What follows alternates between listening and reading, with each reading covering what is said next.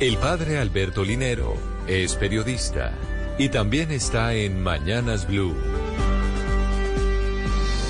Siete de la mañana, siete minutos. Ayer Carlo Ancelotti, uno de los técnicos más ganadores del fútbol, citó al basquetbolista Giannis Antetokounmpo, quien en una entrevista rechazó que la temporada de su equipo, en Milwaukee Bucks, fuera un fracaso al ser eliminado por los Miami Heat. Exactamente él dijo, en el deporte no hay fracasos. Hay días buenos, días malos. Algunos días tienes éxitos, otros no. Algunos días te toca a ti y otros no. No siempre ganas y este año ganará otro equipo. Cada año trabajas para conseguir un objetivo. Hay pasos hacia el éxito.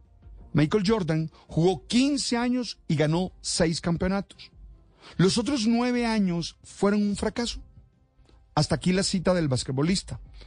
Ancelotti, remarcando que estaba de acuerdo con él, dijo, en el deporte ni en la vida no se puede hablar de fracaso cuando estás con tu conciencia tranquila de hacerlo mejor.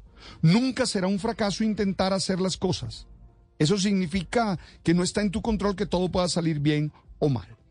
Creo que es oportuno escuchar este tipo de reflexiones en una sociedad exitista que supone que solo vale quien triunfa y que desprecia al que no alcanza su objetivo sin analizar el trabajo disciplinado que éste ha podido realizar. Por centrarse en el resultado, se olvida el proceso.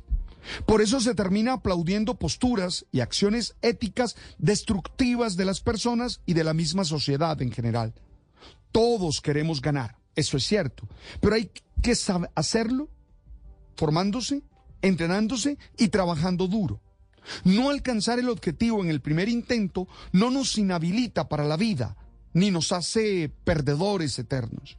Estos discursos tienen que ser más escuchados y ojalá compartidos en los espacios de formación.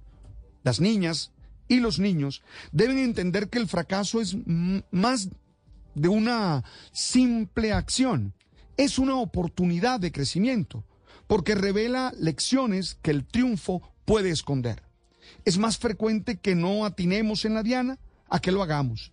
Si nos preparamos para vivir los procesos dando lo mejor de nosotros, seguro vamos a ser más felices.